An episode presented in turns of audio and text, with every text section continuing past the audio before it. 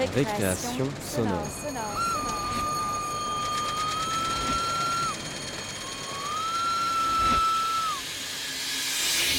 Sur Radio Campus Paris. Ce dimanche, prenez le temps de vous asseoir, ou mieux, allongez-vous confortablement et fermez les yeux. C'est la dernière émission de la saison.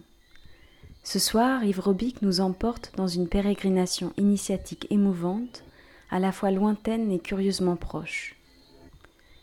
Dans son bien nommé carnet sonore Le souffle de l'arpenteur, celui qui se définit comme un essayiste radiophonique est parti en quête du souffle juste. Que serait le souffle juste pour un joueur de naï? Que serait le souffle juste pour un alpiniste? Que serait le souffle juste pour un urgentiste? Et pour un artiste? Se croisent alors leurs histoires, tout comme leur vie frôle la mort. Lorsque les mots viennent à manquer, les sons prennent le relais et impulsent une rythmique inéluctable, l'oreille crée alors le paysage. Ce paysage est ouvert, on y respire à plein poumon, et quoi qu'on y fasse, la vie est mouvement, exaltation.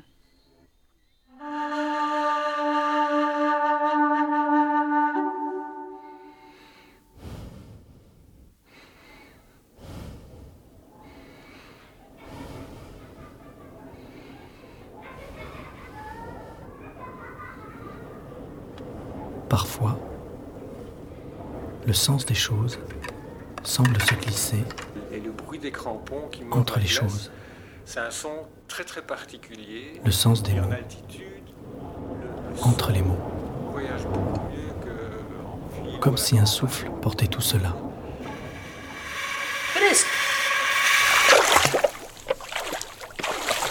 Et les mots, Alors dans, dans cette Et les choses. d'ailleurs euh, assez profondément des, par exemple, des squelettes. Alors j'ai commencé à creuser.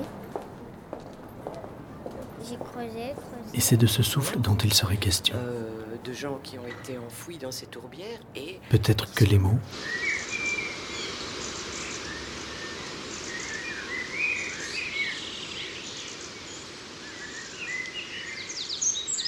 et les choses sont là que pour donner corps à ce souffle. Comme la poussière, Moi, souvent, je bois du déca. hein. qui si elle n'était pas là, flottant dans l'air, Ça, ça, c'est du strong. ne nous permettrait pas de voir ce rayon de lumière qui traverse la pièce. C'est comme le, le café dans un café, ça.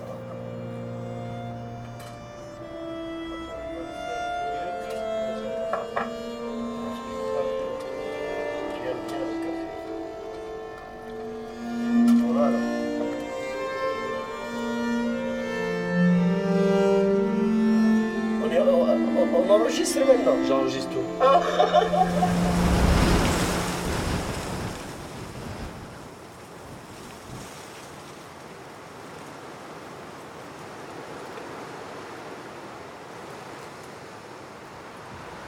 Septembre.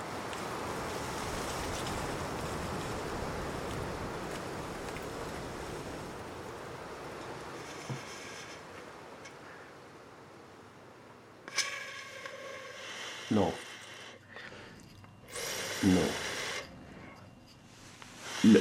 Le, quart, tu dois le faire par là. C'est-à-dire, ici, la moitié. Non, il faut ici. Regarde-moi comment je vais faire. Je dois ramasser mes lèvres. Voilà. Il faut ramasser ses lèvres, il faut laisser une petite, toute petite partie.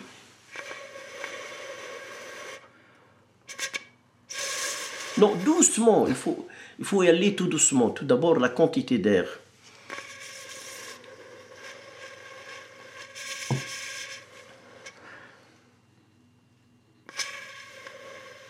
T'as l'air désespéré quand tu... Non, bah, pas désespéré, mais j'avais dit qu'il faut essayer sur une bouteille tout d'abord. Ah oui, ah oui d'accord. Parce que sinon, Parce que directement plus- sur la flûte, c'est... Ah oui, d'accord, parce que c'est trop, c'est trop petit. Ou- Comment C'est trop petit. C'est trop petit. Voilà le grand. Essaye sur ce grand.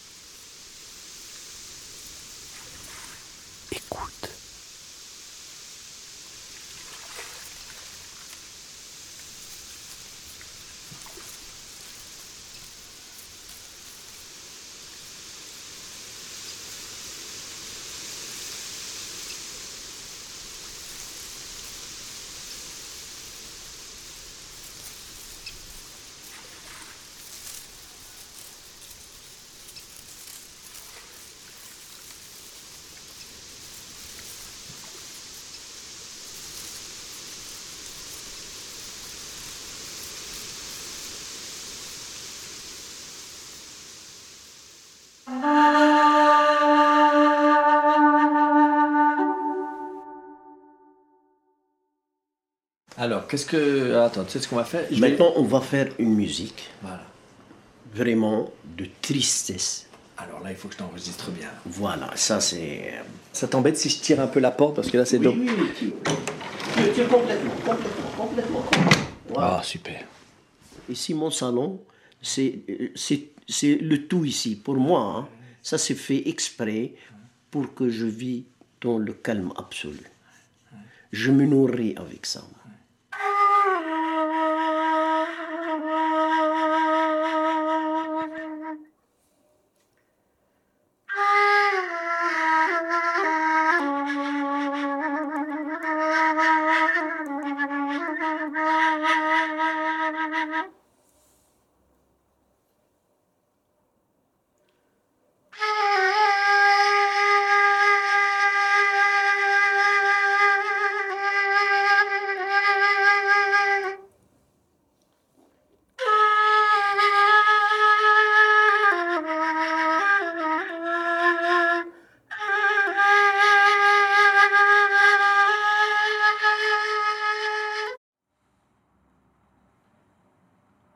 Ça, ça, c'est la flûte, la base de toute flûte orientale.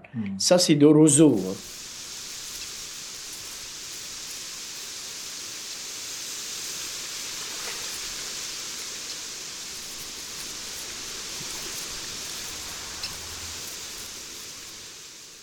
Et on m'attend parce que c'est pas n'importe quel. Ça doit être les anneaux à peu près plus ou moins égaux. Tu venais du sud tunisien, tu as commencé à 6 ans. C'est un instrument. euh, J'ai commencé à souffler dans des petites flûtes, euh, comme ça, faire du bruit, tout ça. Mais là, j'ai découvert la, la, la, la flûte, la vraie flûte, euh, quand j'étais un peu plus loin que chez moi, au gouvernorat. C'est-à-dire pour continuer les études secondaires. Et là, dès la première année secondaire, il y a des cours de musique. C'était dans les programmes de l'éducation nationale tunisienne. Et là, d'un coup, euh, j'ai trouvé là-bas le, le- professeur de musique, j'ai trouvé une flûte, j'ai tenu la flûte, j'ai commencé à jouer. Il a été étonné. Où tu as appris ça? Je dis tout seul, j'ai appris ça, comme ça. Alors, il m'a retenu. Il y avait un groupe régional, ça on appelle ça.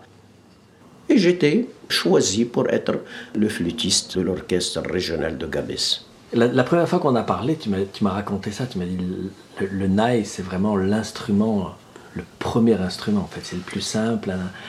Oui, oui, oui, c'est dans tous les instruments. Le premier instrument, c'était l'homme. Il a découvert le rythme en tapant euh, euh, la marche, allez. En marchant, avec, euh, en, en faisant la marche, il y a, il y a un, il y a un certain rythme. Et, et là, c'était ça, c'est le premier instrument. Mais pour les instruments à musique, le premier instrument dans toute la vie de, de l'être humain, c'est le naï. C'est ça, c'est-à-dire que dans l'histoire, c'est un instrument. C'est un instrument primordial pour moi. Il y a des milliers d'instruments, hein, mais ça, ça reste l'instrument original de l'être humain.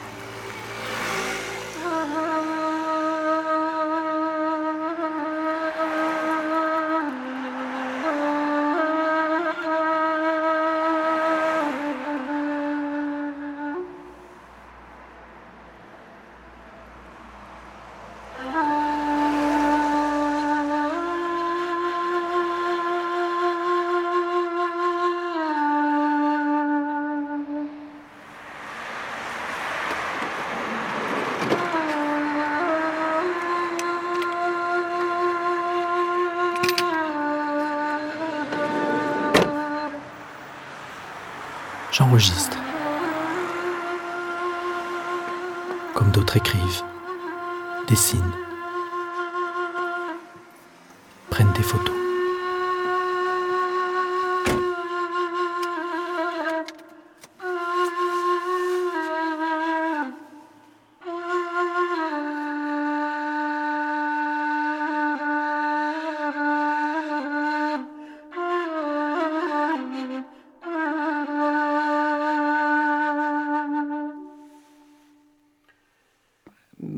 Départ, moi, je me considère un peu comme une glaneuse. Et donc, euh, tout ce qui est dans la nature m'intéresse. Octobre.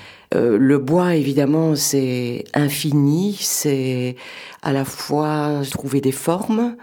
Et là, c'est le côté glaneur, hein, aller à la recherche de formes dans la nature. Mais aussi l'intérieur du bois, découvrir ce qu'il y a à l'intérieur.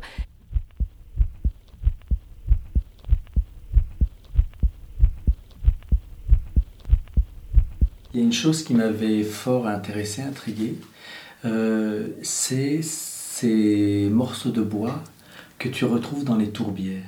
Oui.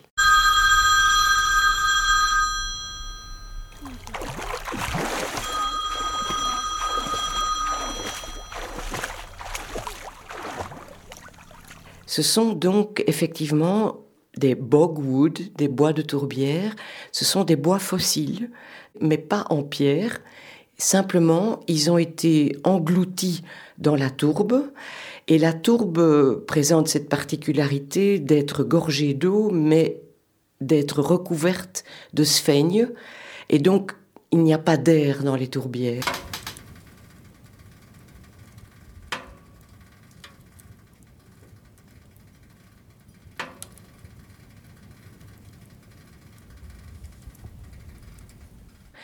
Et donc le bois reste tout à fait intact dans l'eau. Et ce sont des bois qui ont entre 3 et 5 000 ans. On trouve d'ailleurs euh, assez profondément, par exemple, des squelettes, des, des, corps de gens qui ont été enfouis et qui sont intacts aussi avec les cils, les sourcils, les cheveux, les vêtements. Tout, tout est intact. Le paysage de ces tourbières, tu saurais le décrire? Moi, j'ai ce souvenir au loin, tu as des chaînes de montagnes comme ça, oui. qui sont assez imposantes. Tu as ça aussi dans ces... Absolument, oui. Euh, notamment, une des toutes grandes tourbières euh, où on va, elle est juste derrière le Croc Patrick, qui est la montagne mythique de l'Irlande, que les gens escaladent une fois par an, à genoux si possible. Enfin. Un jour, il y a eu cet accident qui t'a emporté. Tu avais cinq ans et tu venais souvent jouer à la maison avec ma fille. Nous étions très proches.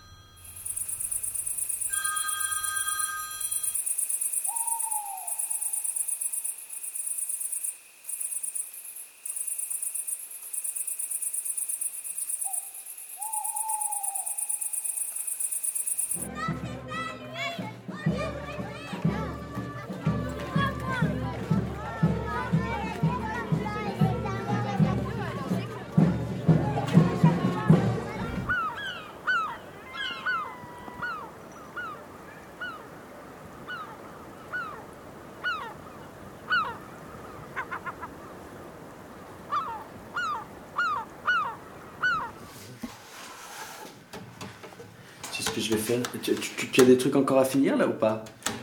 Parce que, Là, coup, je peux visser ça là-dessus. Non, mais éventuellement, je vais, te prendre juste, je vais prendre juste des déplacements dans l'atelier, mais fais tranquille.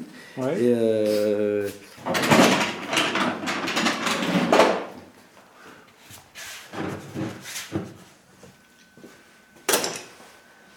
Allez, super. C'est bon? Ouais, impec.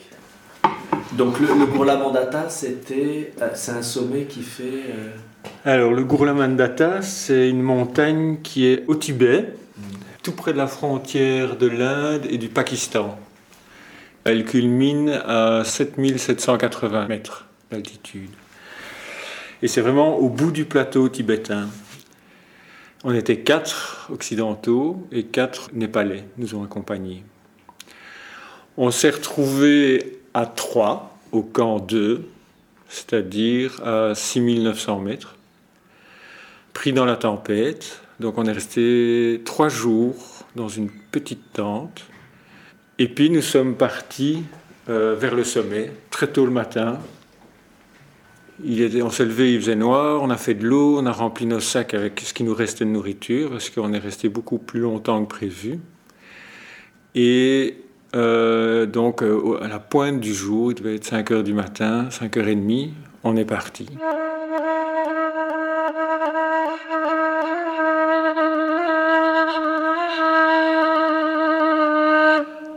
Donc, 6009, on marche lentement, mais assez régulièrement, et on s'arrête euh, tous les 4, 5, 600 mètres, suivant le, le dénivelé, la pente.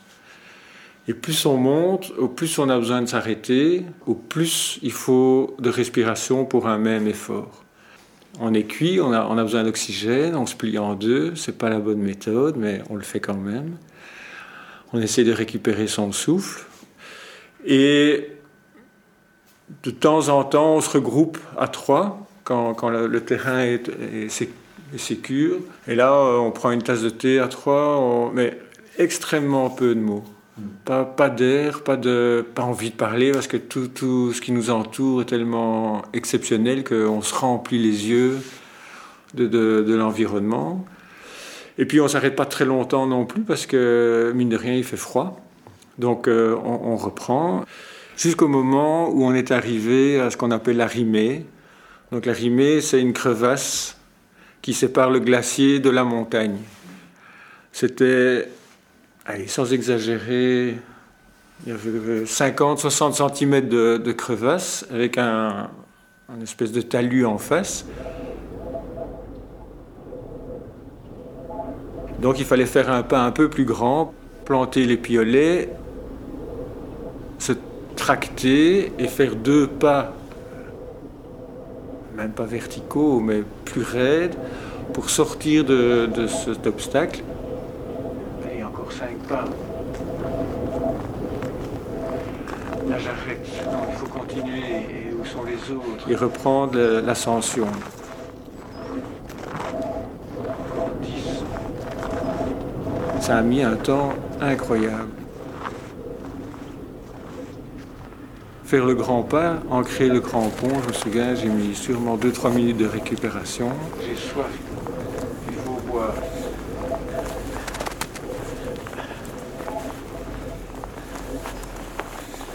C'est vraiment à plein poumon qu'on essaie de capter l'oxygène. Planter les piolets, même chose. Ramener mon pied encore. Monter un pas. Je suis crevé, non, il faut avancer. Ça m'a pris euh, 15-20 respirations. Et sortir de là, euh, c'était le quart d'heure facile pour progresser d'un mètre finalement.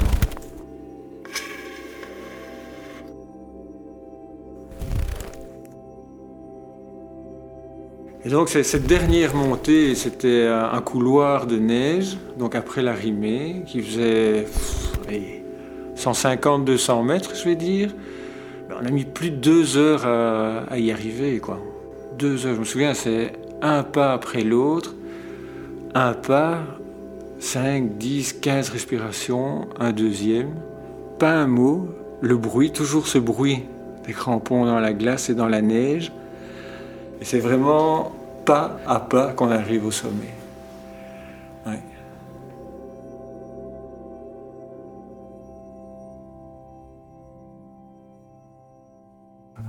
Non, non, non, non. Ce qu'il faut, c'est que tu mettes ça. Oui, mais justement pour écouter. Ah, pour écouter où il est, oui. Là, c'est bon. Là, c'est bon? Alors, tu l'entendais bien. Hein? On va faire un premier test. On l'entend, on l'entend. Attends, prends mon casque sur les Prends mon casque. Tu le mets sur tes oreilles. Approche-toi. Donc, tu vas le positionner à peu près. C'est plus ou moins. Par là, ouais. Attends. Il est vers le Non, c'est là. Là, il y a le plus. Appuie ici. Pas trop fort, hein Pas trop fort. Voilà. Et donc, on va faire comme ça. Ah ouais. Tu l'entends J'ai l'impression que t'entends aussi euh, le sang qui coule et tout ça. Ah ouais Parce que t'entends des. Mais parfois j'entends des petits. Des petits. Comme si. euh,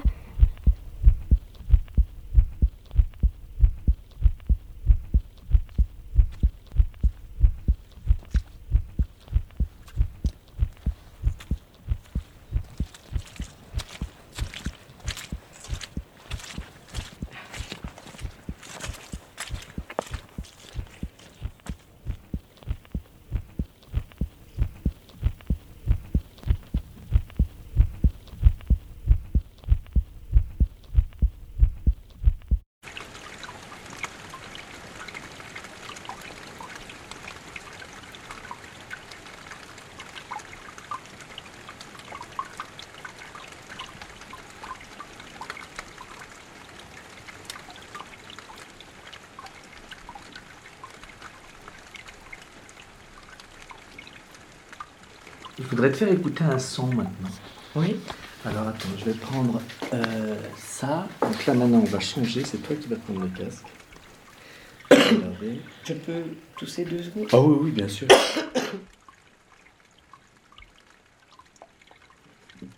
Il y a déjà le son? Non, pas encore. Ah, d'accord.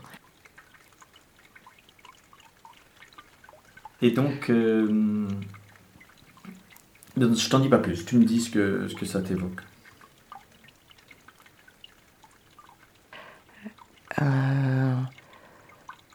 Un son d'appel, moi je le vois qui part vers la montagne.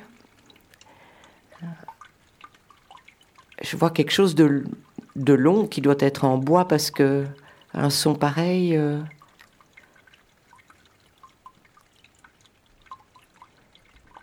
Mais c'est presque une voix.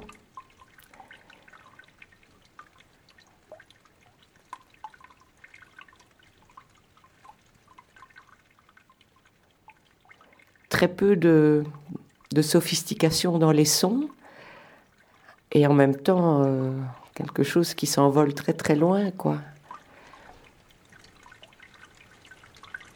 Ça m'évoque le Pérou ou alors euh, l'Himalaya peut-être, mais quelque chose de, de large et c'est un oui c'est plus oui c'est un appel quoi. C'est c'est une prière c'est pas c'est quelque chose qu'on lance sans retour il me semble. Euh,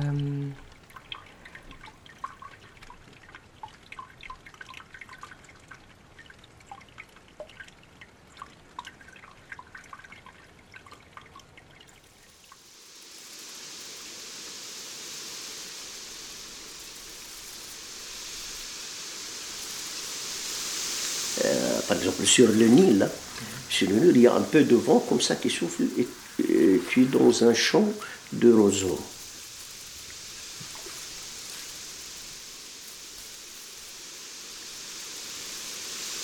Et là, tu vas écouter euh, des sifflements.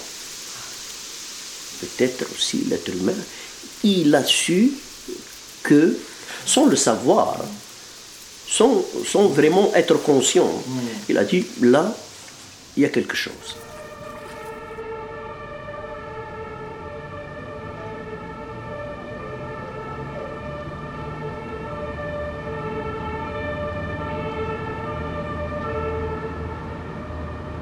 Décembre.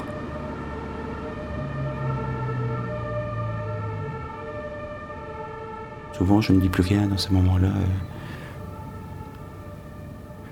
Faut, ça me, c'est très fatigant évidemment. Donc, euh, émotionnellement, c'est très fatigant. Donc, il faut le temps de de se reposer. Il faut, on se pose aussi ces questions, savoir si on a tout fait, euh, si on n'a rien pu faire d'autre. Enfin, je suis pas un grand bavard, donc euh, je pense que j'essaie de faire passer plus d'émotions à travers le toucher, à travers à travers les yeux, à travers un sourire. Vous, vous êtes urgentiste en vous êtes uniquement urgentiste. Enfin, je sais pas, on dit urgentiste. On dit urgentiste, oui, c'est un terme générique hein, qui reprend pas mal de spécialités. Mmh. Au départ, j'étais médecin généraliste, et puis j'ai basculé dans, les urgences il y a 12 ans à peu près. Hmm.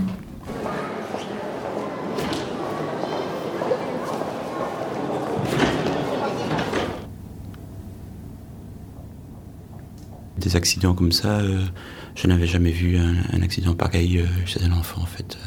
C'est extrêmement rare. Hein. Des accidents de roulage, parfois avec des enfants, mais malgré tout les enfants sont de plus en plus attachés. Donc les enfants en général s'en tirent bien. Et euh, cet accident était vraiment très peu probable. Quoi.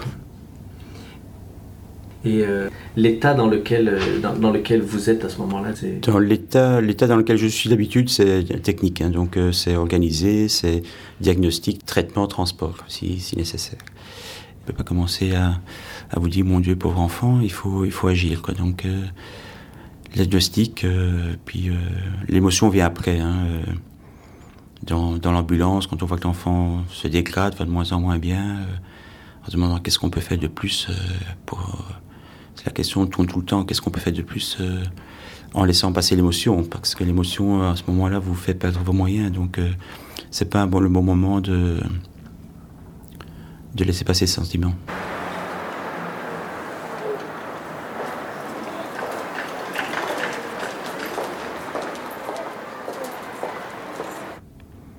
Pour un enfant comme ça, c'est plus difficile. Un, on en voit beaucoup moins. Et deux, il y a quand même un rapport émotionnel qui s'installe rapidement.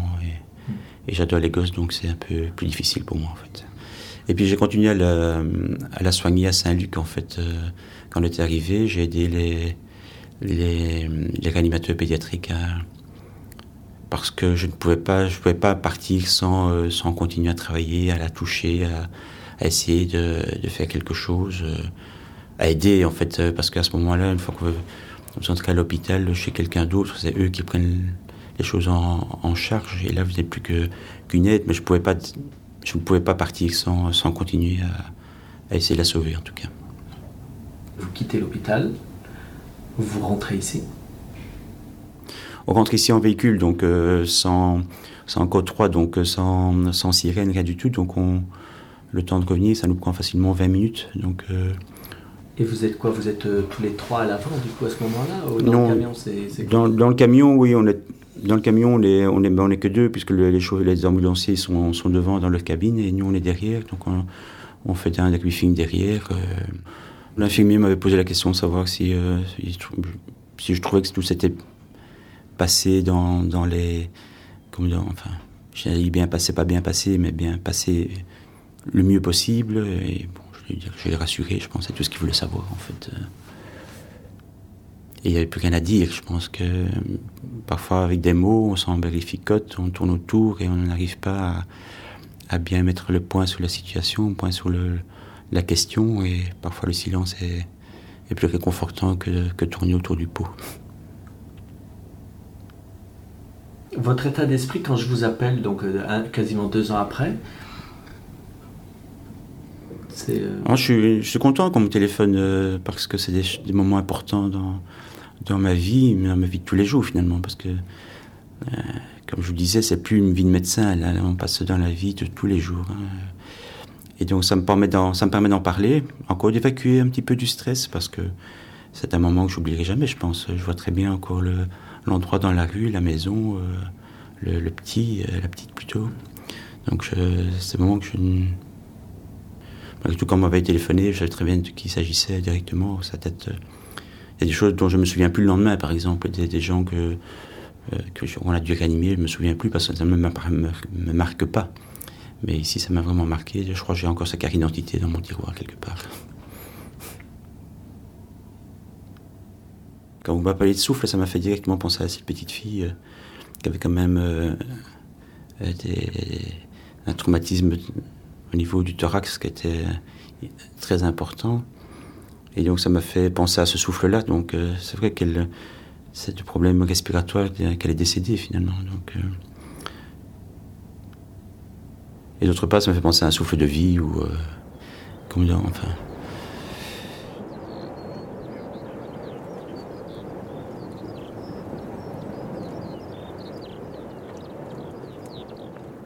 Quelques jours après ton accident, j'ai fait un malaise et il a fallu m'hospitaliser en urgence. Ils n'ont rien trouvé. Mais dans cette salle de soins où je patientais, j'ai fait une rencontre. Un médecin urgentiste entre et me demande si je ne suis pas un de tes proches.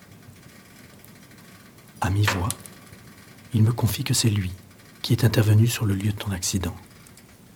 Et pour lui aussi, cette histoire est très difficile.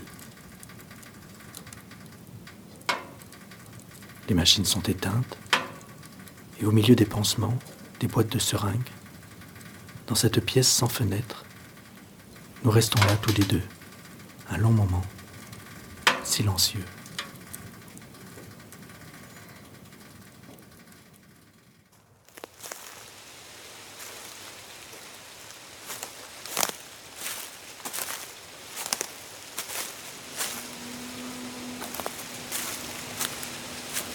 Pourtant, au la vie semblait si proche, si présente, bienveillante. Malgré cette tristesse, âcre, rugueuse, il y a eu ce sentiment si bouleversant que la vie était justement là, sur ce fil.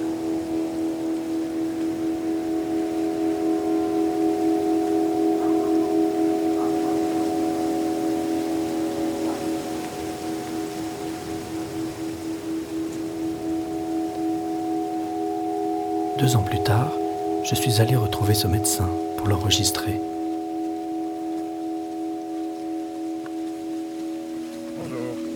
Je voulais lui parler de ce moment précis, si énigmatique.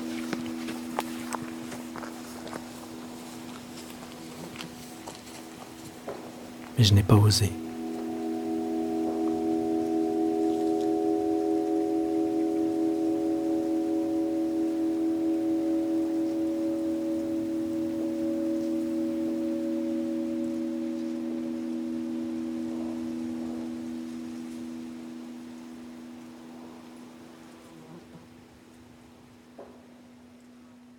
Le temps qui passe, il, est passé, c'est fini, euh, il n'y a plus.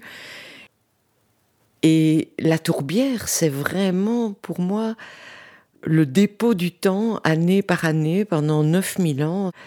Euh, il se dépose pour nous aujourd'hui, quoi. Et c'est pas, c'est pas du passé passé, c'est du passé présent.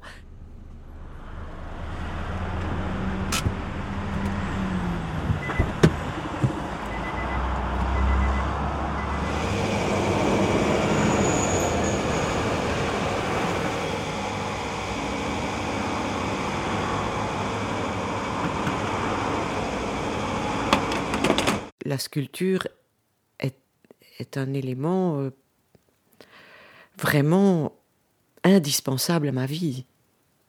Aussi indispensable euh, que ma, ma, fille, mon mari. Euh, et ça permet d'entrer dans, dans la vieillesse, puisque, bon, tout doucement, elle s'annonce quand même, avec beaucoup plus de sérénité. Oui, pour moi, c'est c'est comme donner la vie, sculpter. Ce qui me fait plaisir, c'est d'être confronté au temps, à, cette, au travers de ces pièces. Mais c'est la liaison entre ce temps passé et, et, et là maintenant, relier le passé au présent, mais c'est le présent qui est important pour moi.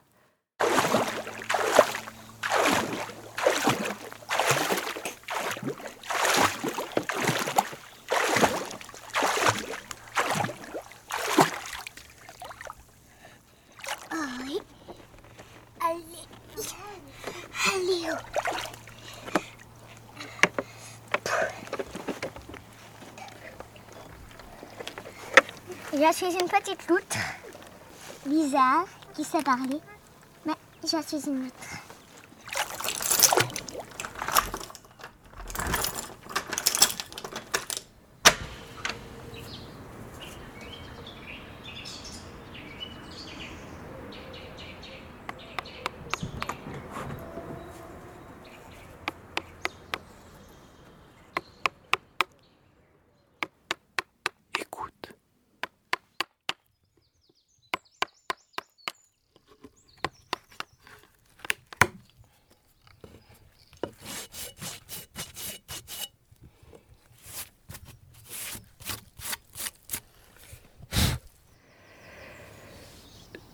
L'expression des sentiments était absente et je dirais même malvenue.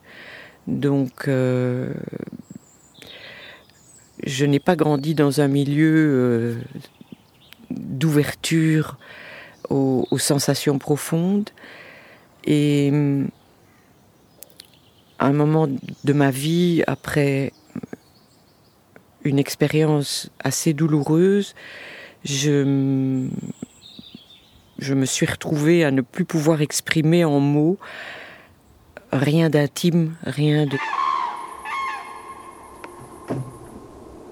La sculpture a été euh, pour moi le, moyen de renouer avec, euh, avec une expression personnelle, intime, passionnée, euh, sans devoir la partager autrement qu'avec une pièce qui me parlait. Et ça m'a, une nouvelle fois permis de revenir à, quelque chose qui restera toujours difficile. On s'en rend compte dans la manière dont, dont, je, je, parle de ces choses, mais qui maintenant est possible. Et, et, et je pense que ça se développe, euh, même s'il est tard dans ma vie.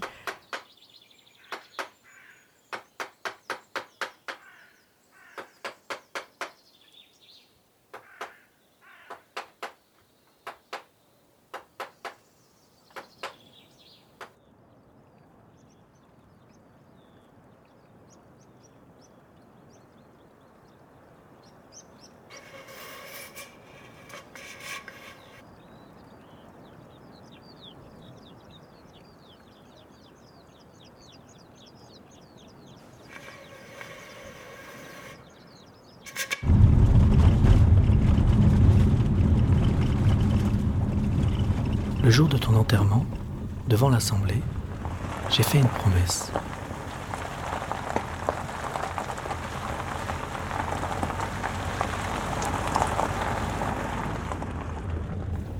Je ne me souviens pas du texte exact.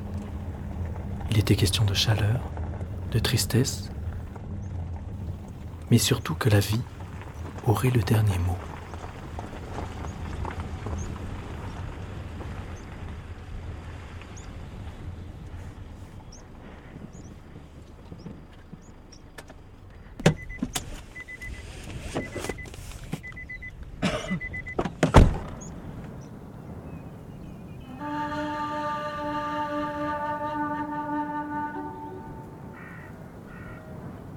Ressemble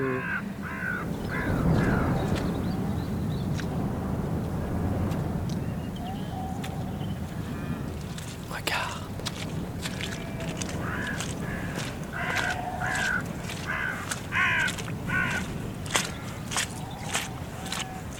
Mars.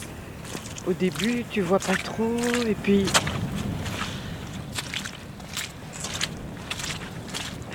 progressivement, tu, sens les formes venir, tu. Je sais pas, tu.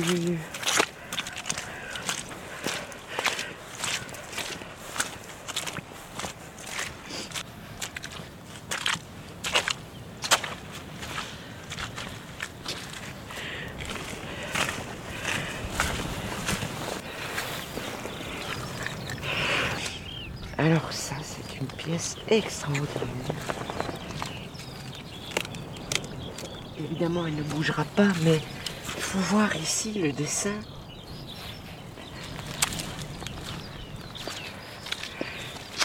Ça. T'as déjà vu un truc pareil? Tu crois? On essaye? Ouais. Oh bah. Non, merci.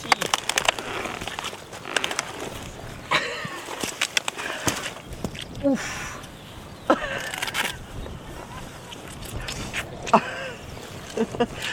Ah là, terrible. Là, il faut que je regarde mon homme pour voir si ça rentre dans la voiture, mais. mais je. Euh, Elle est belle partout. Est-ce qu'on essayerait de la retourner? Oui, Je crois que j'y verrai plus, plus clair. Bon, on est parti. Voilà. Ouais, pas plus, facile comme ça. Donc ça, oui, oui, c'est... Ça, oui. Attends, parce que ça, c'est beau aussi. Mais tout est beau, hein. Oh, tu sais quoi? Si je scie ici... Ah, ça... Je vais voir, hein. On va voir s'il se laisse.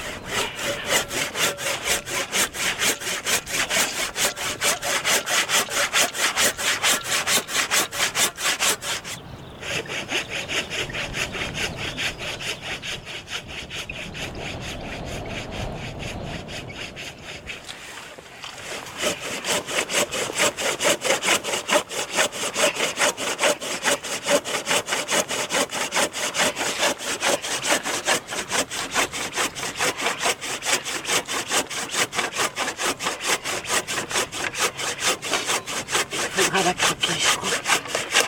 Ça y est. Eh, Attends, moi, si... Attends, je suis coincée. Attends.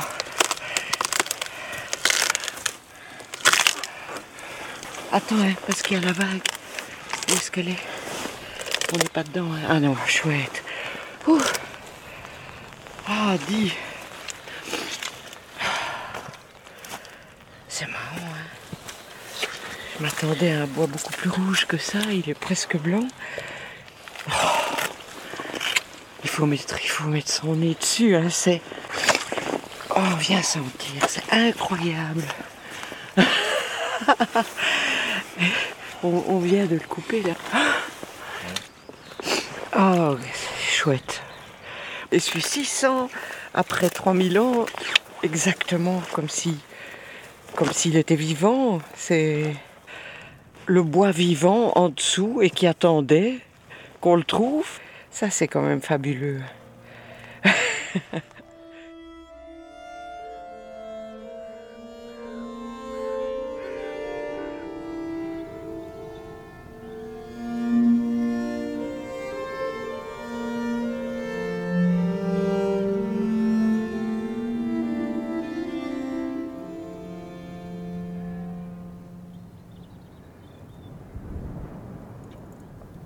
Patricia, Osphore, Guy, Michel, Anna, cette brise dans les roseaux.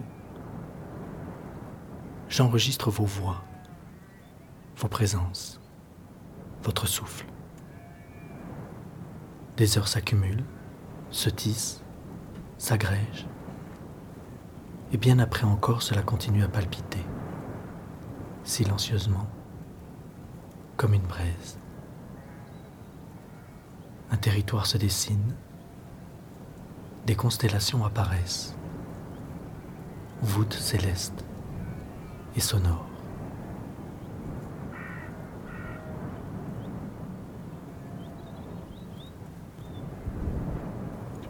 Le temps ne passe pas, il se dépose.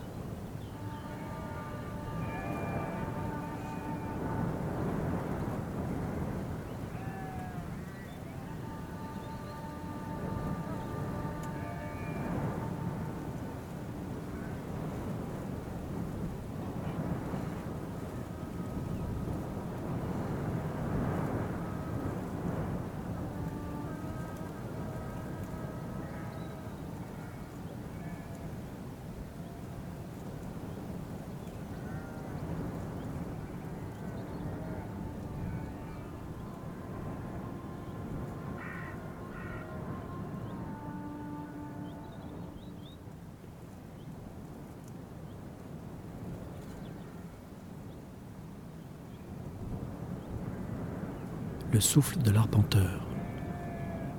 Un carnet radiophonique.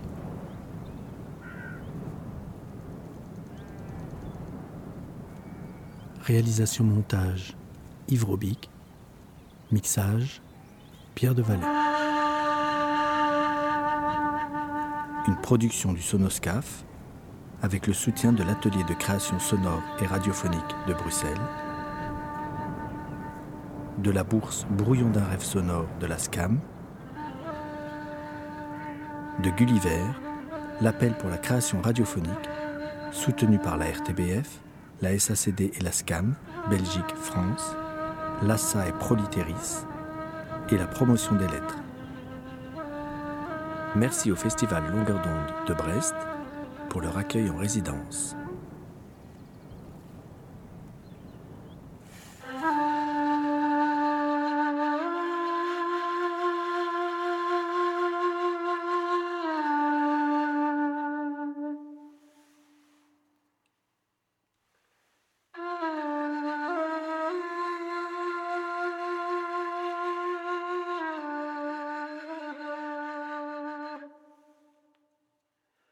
Come on.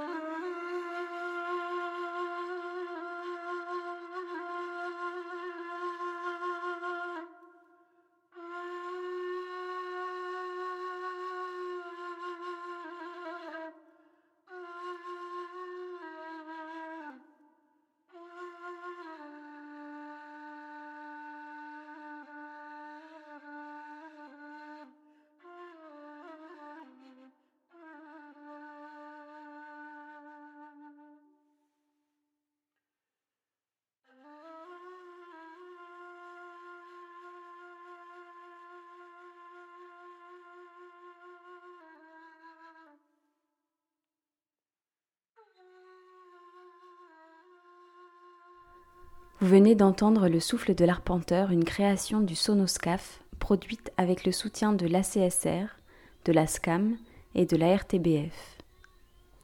J'espère que ce carnet sonore d'Yves Robic vous a transporté. Si vous souhaitez poursuivre le voyage, embarquez donc sur le Sonoscaf, www.sonoscaf.be. Vous y découvrirez les projets en cours et archives d'Yves Robic, illustrés par ses propres clichés. Dans Entre les lignes, récompensé par Longueur d'onde en 2014, la perspicacité enfantine de sa fille est réjouissante. Un monde vécu est comme un cri d'alarme sur notre biodiversité en péril, et une vie partagée nous plonge dans le bourdonnement des abeilles.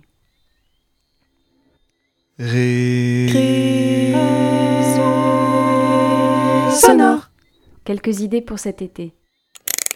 En début de saison, nous avions consacré deux émissions à Utopie sonore, que vous pouvez écouter sur le site de Radio Campus dans la rubrique Oreilles curieuses, récréation sonore.